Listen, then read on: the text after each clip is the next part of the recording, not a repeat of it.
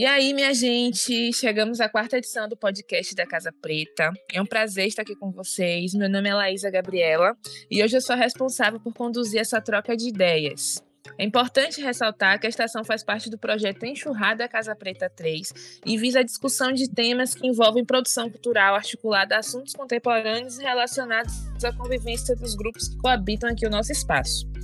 Nas edições anteriores, nós falamos sobre espaços culturais alternativos, racismo estrutural, ambiental e religioso, tecnologias de resistência e vivência frente a essa realidade.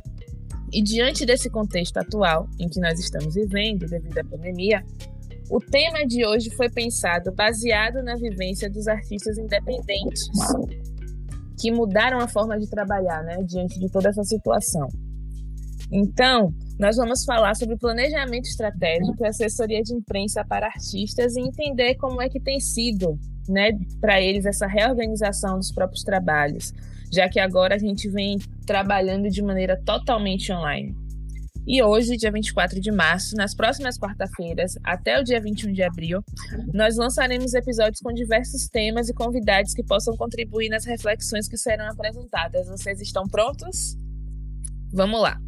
E agora chegou o momento de apresentar essa gente linda que vai partilhar desse, desse tempinho aqui conosco. E eu vou começar por mim, obviamente. Eu sou Laísa Gabriela, mãe de Ayana, sou jornalista, gestora cultural e assessora de imprensa.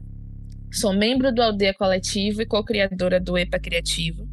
Atuo na cena cultural independente há mais de 10 anos. E repito, é uma honra estar aqui com vocês, no meio de tanta gente maravilhosa de Issa, de Francine, de Edbo, de Rafa. Então, muito obrigada pelo convite para partilhar dessa energia aqui com vocês. Eu vou falar aqui rapidinho. Ao meu lado tem o Francine Ramos, que é formada em Humanidades, com ênfase em Política e Gestão de Cultura pela UFBA. Tudo bem, Francine? Tudo. Prazer, muito bom estar com vocês nesse bate-papo. Francine, ela é uma das co-criadoras do EPA Coletivo, coletivo que eu faço parte, junto comigo e com Ana GB. E é também uma das responsáveis pelo workshop Aprenda a Divulgar Sua Música. É uma parceria nossa. E junto conosco está aqui Issa, que também é membro do Aldeia Coletivo, é cantor, compositor, lançou um trabalho recentemente. Tudo bem, Issa? Como é que você está? Tudo bem? Salve, salve, bom dia, gente. Tudo bem? É uma honra também para mim estar aqui nesse podcast. E vamos avante, vamos trocar. E junto conosco temos Rafael Brito, jornalista, assessor, multiartista, essa pessoa maravilhosa envolvida com cultura até lá em cima. Me conta, Rafa, como é que você tá? Como é que estão as coisas? Pronto. Então, a gente está bem, né? Estamos aí nessa correria de produções de Aldir Blanc, que tem nos levado a um a uma produção quase que excessiva, mas a gente está bem, a gente gosta. Eu em si, é, como diz no linguajar, como um workaholic, adoro esse, esse frenesi. E aí é isso, quanto artista, quanto assessor de comunicação, estamos lá para estamos aqui, né, para compartilhar um pouquinho das nossas experiências. Obrigada, Rafa. Gente, hoje conseguimos reunir aqui pessoas que estão bem no centro desse tema que vai ser abordado.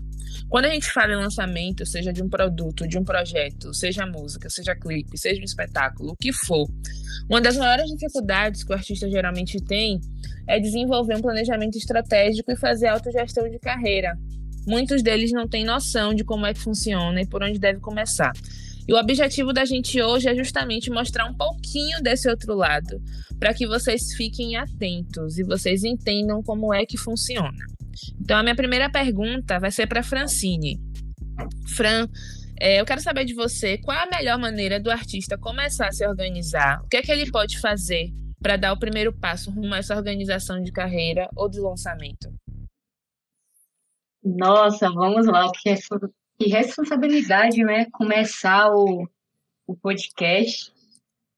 Então, o artista, ele primeiramente, ele tem que se perguntar o que ele deseja, o que ele quer. Porque ele priorizando isso, ele, ele começa a entender quais caminhos ele deseja caminhar para que ele realize os seus trabalhos, coloque os seus projetos.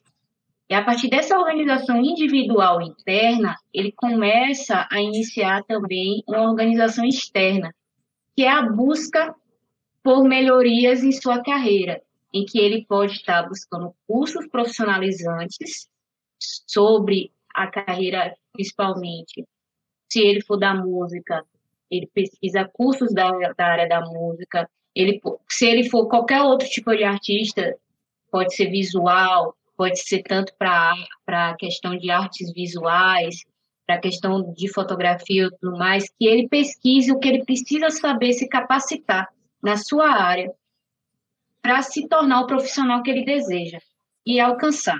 Então, acho que o primeiro é traçar metas ele traça metas tanto individuais quanto coletivas. E o, que eu trato como coletivo é o que ele vai colocar a arte dele para o mundo, porque isso passa a ser coletivo, né? Isso passa a fazer parte de uma comunidade, da sociedade. Então, o artista, ele, ao traçar essa meta e, e pontuar os seus objetivos, ele consegue iniciar os pontos que ele precisa para poder realizar um planejamento estratégico, quais são os profissionais que ele precisa estar em contato ou conhecer, quais são as áreas que ele precisa ter conhecimento e também se profissionalizar nelas. E quando eu digo se profissionalizar, não é tornar um super, vamos dizer assim, um super humano, sabe? Capacitado de diversas funções, não. É ele ter o conhecimento e entender como é que realiza cada processo desde a concepção de você divulgar uma música, de você construir uma música, de que talvez ele precise de um design, o que é uma assessoria, o que são a, as plataformas digitais, quais ambientes ele pode estar indo vender show, o que são editais. Então, todos esses processos, processo também de escrita, o processo também de entender como o audiovisual funciona, como é a produção de um clipe, como é a produção de figurino, como é a produção de identidade visual, tanto para o designer gráfico, quanto também para ele como identidade de artista, de persona. Então, nesse sentido, ele entender esses processos, ele vai saber também contratar e estar próximo de profissionais que sejam competentes para ele. Porque muitas vezes a gente também se dedica a gente faz um corre, né? Principalmente sendo artista independente, você tem diversas outras funções para poder é, alimentar esse hobby, porque muitas vezes é um hobby, é um desejo, né? É, uma outra, é um outro setor da sua vida que você quer fazer acontecer. Então você tenta de formas, de outras formas, fazer com que esse setor aconteça então você já muitas vezes junta um dinheiro e às vezes você se frustra porque você juntou tanto dinheiro ali, chega lá na frente, você não consegue montar uma equipe ou profissionais. Pensando nesse contexto, eu quero saber de Issa. Issa, qual a sua maior dificuldade enquanto artista, né, para construir o seu planejamento estratégico dos seus lançamentos? Você que lançou um álbum, né, ano passado, o Ambush Bahia, que foi assim teve, pra, na minha opinião, enquanto assessora, teve um alcance muito bom, apesar dos poucos recursos que você teve para trabalhar. Então, eu quero que você me conte um pouco sobre isso. Qual, qual foi a sua maior dificuldade? Bom, bom dia, gente. Bom, é, dentro do, do período do processo que a gente está passando, eu acho que uma das grandes dificuldades nesse momento é, o excesso de atividades em que todos nós artistas estamos envolvidos, né? Nós não estamos envolvidos somente com as nossas carreiras, né? artísticas especificamente.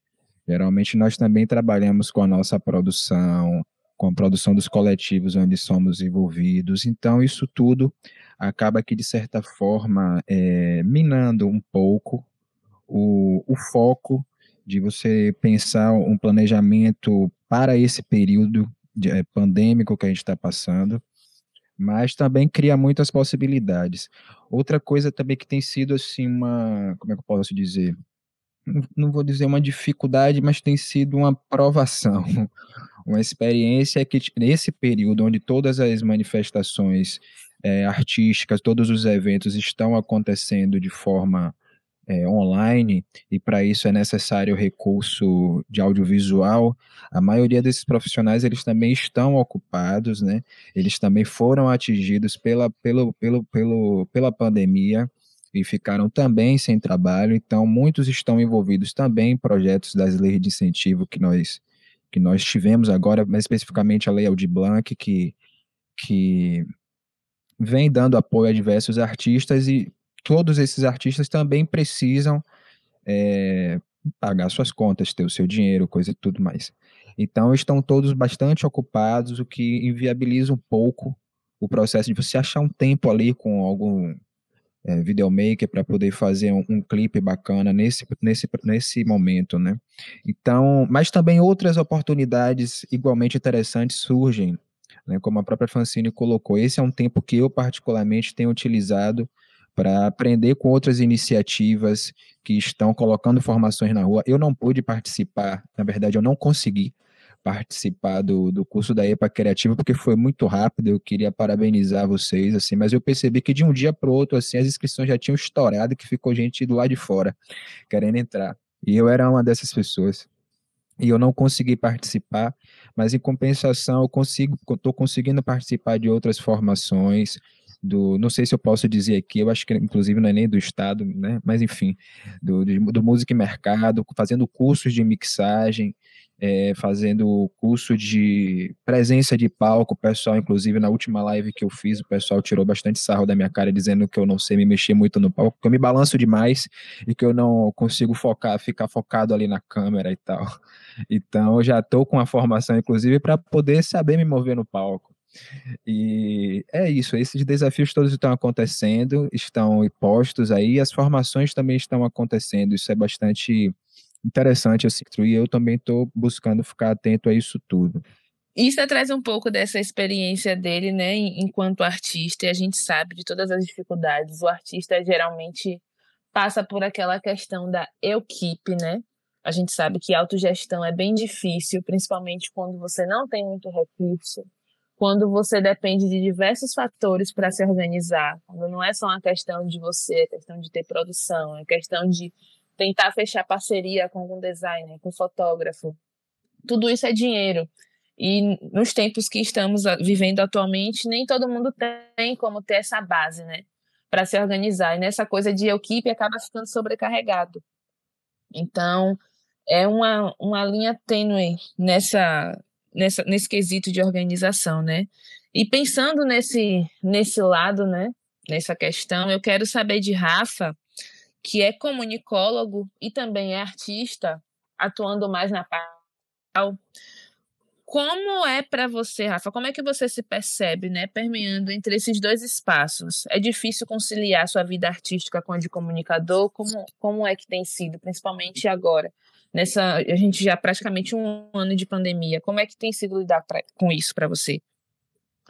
Então, é, eu vou começar falando assim um pouquinho é, a respeito dessa minha trajetória, né? Eu sou formado quanto comunicador, né? Comunicador social, em, com ênfase em jornalismo, mas a minha carreira é, nessa área da comunicação, ela sempre permeou assessoria de imprensa, né? Assessoria de comunicação, assessoria é, organizacional. Já passei por redações também, é, mas eu sempre é, caminhei nesse sentido de ir para a área cultural, né? Eu sempre quis ser artista, eu sempre quis ser ator, é, mas caminhei para esse lado da, da comunicação, que para mim também é uma grande arte, né? É, nesse quesito, assim. E durante todo esse processo, eu sempre fiz assessoria dos outros, né? É, a minha a minha carreira quanto assessor de comunicação na área de cultura, ela ela anda em comunhão com a minha carreira quanto artista. Tudo caminhou junto. Lá em 2015 foi quando eu decidi sair das agências e decidi que eu queria ser artista real e que eu queria também seguir quanto comunicador. E aí, nesse processo, eu sempre, nesses seis anos que vão fazer agora em maio, quanto assessor de comunicação na área de cultura, eu sempre fiz assessorias, é, sempre não, quase sempre, né, em sua maioria dos projetos, foram assessorias dos outros. E quando eu comecei a fazer assessoria de comunicação na área de cultura, eu consegui perceber a dificuldade que os artistas tinham de compreender o que é que eles queriam comunicar, o que se devia comunicar, né? Porque às vezes tem isso, né? Às vezes eles lançam os produtos, eles querem lançar tudo de vez. E não existe uma estratégia para isso.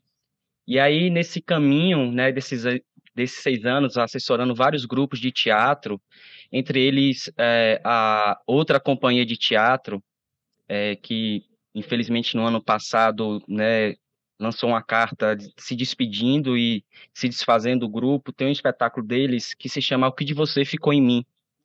E, isso eu fiz assessoria deles lá em 2016, eh, né, quando eu começo mesmo com assessoria, e eu desde então eu meio que traço, trago essa pergunta para todos os projetos que eu assessoro. Porque eu acho que, que a gente, quando comunica para o outro, a gente precisa compreender o que a gente quer que o outro saiba e como ele deve saber, né? E então eu sempre me me permeio através dessa pergunta quando eu vou fazer assessoria.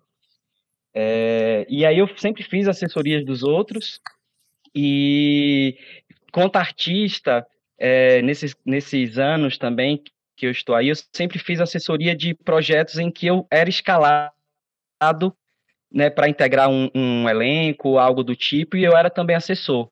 Então eu sempre fiz assessoria do outro. E aí, em 2020, final de 2019, 2020, eu, junto com outros artistas, com Luiz Antônio Sena Júnior, com Marcos Lobo, Igor Nascimento e Anderson Dantas, a gente criou um coletivo, que é um coletivo que ele não visa somente a produção de um espetáculo, ele visa um rastro de pesquisa, né? Um, uma pesquisa mais aprofundada da coisa. Então, a partir disso, é, eu meio que comecei a criar uma estratégia de que nem tudo é comunicado de forma excessiva, né? Tudo é feito de forma estratégica para que o público consiga compreender por onde nós estamos caminhando. É... E aí, nesse, nesse, nesse caminho, é... eu sempre busco primeiro o que é que eu quero comunicar para o outro, qual o caminho que eu quero fazer, né? Tipo, o que desse produto realmente precisa ser comunicado e o que o público também precisa é, concluir, né? Tipo, refletir sobre, porque eu acho que a comunicação também é isso. Você não precisa dar a bandeja com todo o alimento. O alimento ele está ali, mas ele precisa passar por uma digestão e essa digestão é de cada corpo. Então eu sempre penso desta forma, assim, né? É... Então, quando eu passo a fazer assessoria de mim, é, eu passo a, a compreender o que é da minha identidade vai para o outro, porque a gente precisa ter cuidado, né?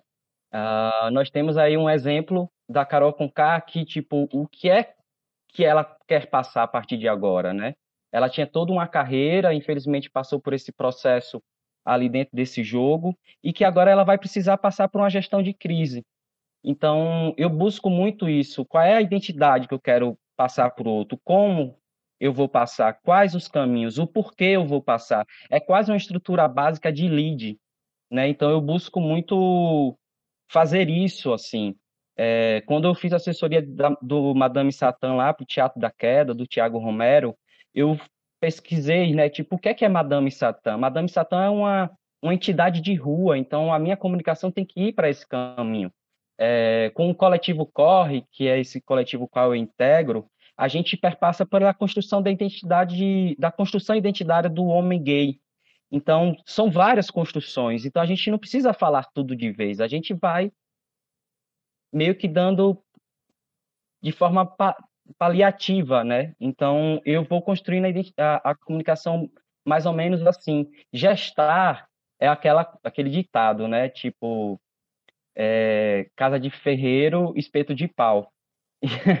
então, eu, eu vou muito por esse caminho, assim, de, de que acho que agora que a gente está, por exemplo, traçando um, um projeto que vai falar sobre HIV, é, AIDS, coronavírus, Covid, então tudo também permeia todos, todos nós que estamos envolvidos nessas pandemias, né? Que são pandemias que não são de corpos que são soropositivos para esses vírus, mas é uma pandemia que atinge toda uma sociedade. Então a gente precisa ter cuidado de como vai se comunicar, o que vai construir de, de identidade social, né, de identidade comunicacional. Então eu vou muito para esse caminho, né, de e, e sempre permeando essa conversa. O que de mim ficou em você? O que de mim vai ser comunicado para você. Né? Então, é, eu acho que a comunicação de uma gestão de um artista que é independente, ele precisa sim se instrumentalizar profissionalmente, de buscar fazer cursos, é, de compreender o, me o, mecanismo estratégico de cada rede, né? Porque a estratégia para a rede social é uma, que vai complementar a estratégia organizacional de dentro da próprio, do próprio coletivo, de como você se comunica entre si, é, de como você se comunica com as pessoas que também são soropositivas ou que são soropositivas para HIV ou para o Covid, e como eu me comunico para as pessoas que não são soropositivas, mas estão no meio dessa loucura toda. Então, gestar uma carreira de si próprio é, é uma coisa que agora é muito novo para mim, mas ao mesmo tempo é porque tem um ano, né, que eu estou em si aí quanto artista real que está fazendo um produto que atinge a mim em si, logo que antes foi sempre o produto dos outros que eu fazia assessoria, mesmo quando eu estava assessor e, e artista, né, desse, desse processo. Então eu vou muito para esse caminho, sabe?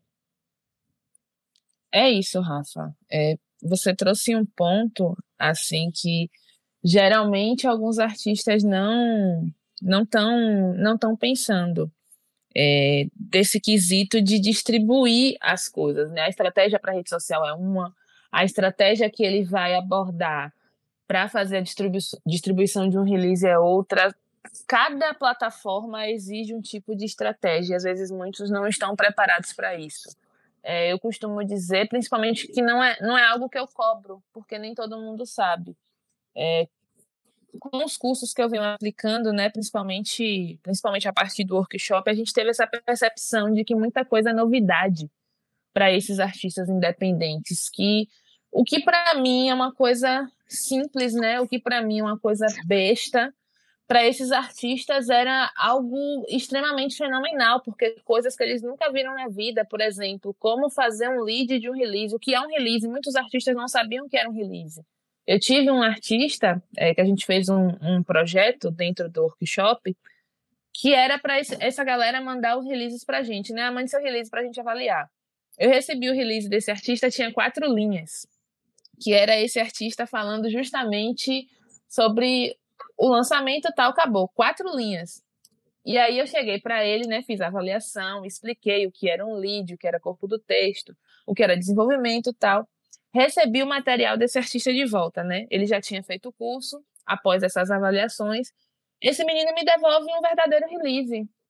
Então eu percebi ali no, nessa, nesse esforço dele, né, nesse sentido dele em aprender, e vou te dizer, um release que muitos assessores não fariam da forma que ele fez. E uma pessoa que, segundo ele, Francine até sabe quem é, Zabu, um dos nossos alunos, que segundo, que segundo ele, ele não tinha noção mesmo, e, tipo, fez um material tão rico que eu precisei abrir e externar isso para outras pessoas. Eu queria até que, que Fran comentasse um pouco acerca dessa experiência que a gente teve. Então, né? A gente sempre tem que partir do ponto que, por mais que a gente conheça ou saiba, até a forma que a gente vai passar algum conteúdo ou explicar, mesmo que a gente acredite que possa ser algo bobo, para outras pessoas isso é um. Ele está. Né? Então, muitas vezes a gente vê diversas mídias independentes, diversos processos né, que ocorrem tanto na internet, de que as mídias reclamam, é, para que reclamam de que ah, o artista não manda release, o artista sempre cobra a gente. E aí foi nessa deixa que eu virei e falei, cara, eu acho que os artistas independentes estão precisando de um curso. Gabi, vamos fazer isso, porque não adianta nós é, ficar cobrando sem também dar um espaço um caminho, uma orientação, certo? E aí, durante essa experiência do curso, né, que a gente colocou um preço popular justamente porque a gente sabe que os artistas independentes, eles não têm é, o acesso a pagar cursos, por exemplo, que custam até dois mil reais e dura só, tipo, uma semana ou um mês, por exemplo. E a gente quis passar a parte disso, porque isso a gente está ajudando, a gente está ajudando a fomentar uma cultura, a ter mais movimentação, a ter artistas, a criar redes, a criar um novo cenário. E foi muito gratificante ver as pessoas evoluindo, as pessoas entendendo os processos, as pessoas melhorando os perfis nas redes sociais dela, as pessoas melhorando a escrita, melhorando a abordagem de como passar o seu material para as mídias e também para outras pessoas, porque elas começaram a entender para quem elas precisavam divulgar. Que a gente fala muito, ah, não mande sua música no inbox, não marque ninguém. Mas não precisa necessariamente seguir essa regra. Você sabe para quem mandar, você vai saber para quem conversar, porque você vai começar a entender seu público, você vai começar também a cativar o seu público, até essa comunicação com ele. Então, todos esses processos foram muito interessantes para a gente verificar que muitas vezes não é o artista que é preguiçoso. Às vezes ele só não tem o espaço ou não teve a oportunidade, né? E é esse ponto também que eu queria reforçar muito, que a gente sempre falou, eu acho que na maioria das falas, que a gente precisa se profissionalizar, se capacitar. E é aquele ponto que eu digo para o artista aqui independente. Nossa, você não tem dinheiro? Vai nos sites das sociedades, vai nas associações, vai nos perfis, sempre tem uma dica. No perfil do EPA tem diversas dicas também. Existem diversos tutoriais no YouTube. Existe um, um mundo que você pode estar tá encontrando todos esses materiais no Google. Se você não conseguir pagar um curso, coloca alertas de cursos para você gratuito, fica atento, porque essa questão de ir atrás só você vai poder realizar porque é o seu sonho. Não é ninguém que vai fazer por você, sabe? Então, tipo, é o seu sonho, corre atrás, corre atrás da sua melhoria, porque é a sua melhoria como artista, como profissional e também como humano, porque você começa a entender as etapas, começa a entender as dificuldades dos setores, começa a entender, às vezes, por que existem demoras e burocracias. Então, acho que isso é, é uma evolução como artista. Eu queria completar um pouquinho, né, o que eu estava falando anteriormente e até o que a Francine traz agora, é, de forma bem pontual, né, tipo, é bem interessante, né, que eu faço assessoria dos outros, mas, por exemplo, eu, quanto dono, né, diretor de comunicação da Insanga Comunicação, é importante também que, por exemplo, que eu saiba comunicar ou criar uma identidade comunicacional para a minha própria empresa, por exemplo. Então, tipo, eu, eu assessoro o outro, mas eu assessoro criando uma identidade minha. Então, como é que eu me mostro quanto assessor de comunicação para a imprensa, para a redação, ou então para a pessoa que vai, vai ver uma postagem na rede social? Então, ao mesmo tempo que eu estou comunicando para o, o outro, né, o produto do artista, eu também mostro a minha cara. Então, é, é um jogo, é, é uma faca de dois gumes também, né? Então, assim, eu preciso saber é, e eu preciso criar uma identidade. Então, tipo, para mim, quanto, a, quanto empresa, eu também construo uma comunicação, né? Então, quando o, o, o jornalista na redação é, pega o meu release, ele vai falar assim, ah, esse é o release de Rafael porque existe um texto, não existe um estilo textual que eu crio, né? Existe um estilo de peça gráfica que eu mostro para minha para o público que vai nas redes sociais. Isso é um ponto. Uma outra coisa que eu queria é, meio que especificar já quanto artista, e aí já é uma mistura artista-assessor, é, do, do coletivo Corre, né, e, do, e quanto o próprio artista, Rafael, é, uma coisa que eu queria muito falar para esses artistas, que é o seguinte, que a Francine e o Issa já traz. É, quando eu crio um produto, uma ação, um espetáculo, um show ou lanço um livro, é importante que a gente saiba que esse produto passa a ser não somente nosso, ele passa a ser do outro. Né? Quantas pessoas são apaixonadas por vários músicos? Quanto, quantas pessoas ouvem a música do, do Issa e diz assim, tipo, porra, essa música é minha, velho. Ela fala sobre mim. Então, isso é importante se pensar. Né? Uma outra coisa que eu, que eu sempre é, é, por exemplo, do coletivo corre que existe caminhos, né? Como eu te disse, existe um caminhos que devem ser é, trilhados. É, quando eu vou me comunicar do, do coletivo Corre, é importante eu perceber que, por exemplo, que eu tenho os artistas dentro desse coletivo que já existem, que já têm uma, uma trajetória, então uh, divulgar ou então produzir perfis ou, ou sugerir para a imprensa que faça uma entrevista com o Luiz Antônio, que tem 18 anos de carreira, é também um, um caminho que eu tenho para divulgar o Corre. Ao mesmo tempo, é, é, eu crio uma estratégia é, em que eu vou me comunicar de diversas formas. Então, por exemplo, nós estamos com um produto específico agora que fala sobre HIV, né, sobre AIDS, sobre vírus, sobre sorologias sociais. Então, existe a comunicação que vai para o público geral, que é a imprensa, existe é, as entidades, as instituições, os órgãos que, né, que cuidam e que é, vivenciam com pessoas com, a, com AIDS, com, com HIV. Então, existe uma forma em que eu vou me comunicar para esse público. Existe o público que, é, que acompanha o, a rede social do coletivo Corre, então eu preciso me comunicar de uma forma também para esse público, mas tudo ela vai reverberar em uma única coisa.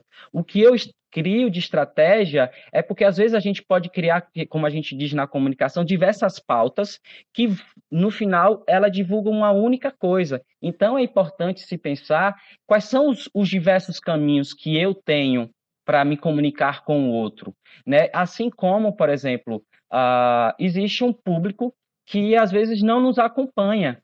Então, como é que eu consigo chegar até esse público? Qual é a pauta que eu crio? Qual é a arte gráfica que eu vou criar para que a pessoa, quando olha ali, ela nos acompanhe, ela se interessa?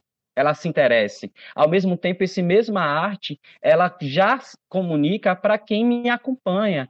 Né? Quando eu falo que me acompanha, também gira em torno daquela comunicação que é o boca a boca, que é o amigo, que é a pessoa que já viu um espetáculo meu. Então, é importante que, quando, quanto artista, independente, é, que ele enxergue que existem vários caminhos e que não é um só, que ele pode destrinchar esse produto e ir nessas diversas esferas. No Corre, por exemplo, eu me comunico com associações de, de pessoas trans, com associações de pessoas que vivem com HIV. Eu me comunico com instituições, com GGBs, né, com o Grupo Gay da Bahia, logo que nós estamos falando sobre construção identitária do, do homem gay. Eu me comunico com a imprensa geral, com o Jornal à Tarde, com o Correio, para divulgar um produto como um todo. Ao mesmo tempo, eu me comunico com o site, é, com, com o site Missalt, com Dois Terços, que é veículos de comunicação que tem um perfil direcionado para o público gay. Ao mesmo tempo, existe a UNAIDS, a Louca do Efavirens, é, que são páginas nas redes sociais que são, se comunicam direto com pessoas que vivem com HIV. Então, eu preciso pensar como é que eu vou me comunicar com essas pessoas também. Então, são, é, é importante que o artista perceba que ele tem diversos caminhos e que ele não precisa exaurir tudo de vez, né? E que a comunicação ela é estratégica, né? Ela tá ali para te auxiliar quais os caminhos que você vai fazer para que o seu produto fique na cabeça do outro. Então a pergunta é: o que do seu produto fica em mim, chega em mim, como ele chega em mim e como ele reverbera em mim? É, é o que a gente diz da poética, né, na, no, no campo da arte, né? O, qual é minha poética? Qual é minha estética? E o que dela vai para o público? O que dela chega no público? Eu acho que esse é o principal caminho que eu venho trilhando nesses cinco anos, quase seis, e que tem feito, um, de certa forma, um bom sucesso, assim, no entanto que na Audi Blanc aí a gente está assessorando 18 projetos, né? Então é mais ou menos isso aí. Essa preocupação, principalmente com o outro lado, é bem importante, né? É algo, inclusive, que a gente fala sobre dentro do planejamento, né? Não só você se colocar no lugar do outro, mas entender como é que as pessoas estão fazendo fazendo a leitura de si, né? É, do seu projeto, das coisas que você apresenta, do que você propõe. Então, acho que uma das maiores dificuldades também dessa galera é pensar no outro lado, é não, não se colocar no lugar do outro, né? É achar que por ser artista as pessoas simplesmente vão aceitar o que ele está propondo, e não é bem assim, sabe, não é todo mundo que se identifica com tudo. Eu posso gostar muito de um trabalho, mas outra pessoa pode não gostar desse trabalho, pode não se identificar.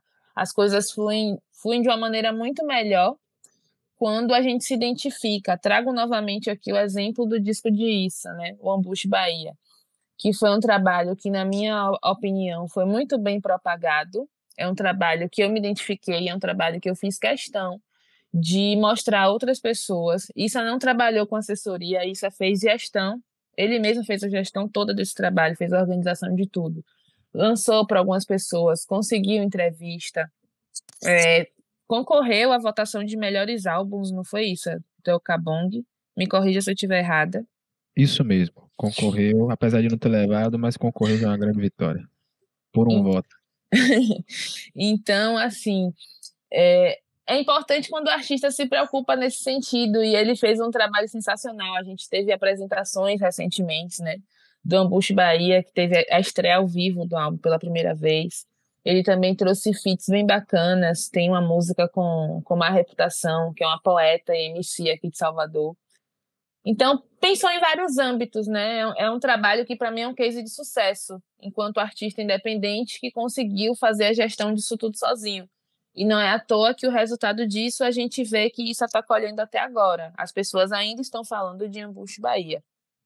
Então, fica aí o aprendizado para você que é artista independente, que não está sabendo ainda como se colocar no mercado, pesquise, estude, se organize, organize o seu material, porque ninguém tem como adivinhar o que é que você vai fazer, o que é que você vai lançar. Não adianta gravar, postar lá no YouTube e achar que isso vai fluir de forma orgânica, porque não vai. Organize a sua vida, organize a sua carreira, organize as suas documentações, porque ser artista não é só tá posando em rede social e acabou. Se você for convidado para um edital, por exemplo, a pessoa que te, te convidar vai precisar do seu release, vai precisar do seu portfólio, vai precisar de fotos em alta qualidade, vai precisar dos seus documentos digitalizados. Então, organize tudo isso. Se, se possível, cria uma pasta, deixa tudo isso já separadinho e aí você não vai ter problemas, pelo menos nesse sentido. Já vai estar tá ali com as coisas no gatilho. E eu acho que é isso, gente. É, eu gostaria de agradecer a vocês pela participação aqui no podcast Casa Preta. Foi uma conversa muito rica. Acho que a partir de hoje os artistas independentes vão vão pegar mais a visão acerca de, de dessas questões, né, e do que está acontecendo no mundo, digamos assim. Queria saber se algum de vocês quer fazer alguma colocação dentre tudo que a gente abordou aqui. Pode falar, Fran. Acredito que não, eu só iria também pontuar que muitas vezes a gente precisa também ser profissional e ao trabalhar com assessoria, é trabalhar com assessoria porque a partir do momento também que o artista coloca a sua obra no mundo, é, como um amigo meu, ele sempre fala, né, é uma alma da pessoa ali, por mais comercial que seja, ou plástica que seja, tem a alma e o dedo da pessoa ali. Então, eu acho que é cada, cada papel observar qual é a sua função. E é isso, é, agradeço o convite, foi muito interessante esse bate-papo, tá com Issa, com o Rafael, com o Egi, com o Vitor aqui. E é isso, eu espero ver mais artistas e que, a, e que, a, que o nosso cenário né, dos artistas independentes cresçam, que a gente não fique também tão preso às, aos, às grandes gravadoras e tudo mais. Né? Vamos lutar para isso.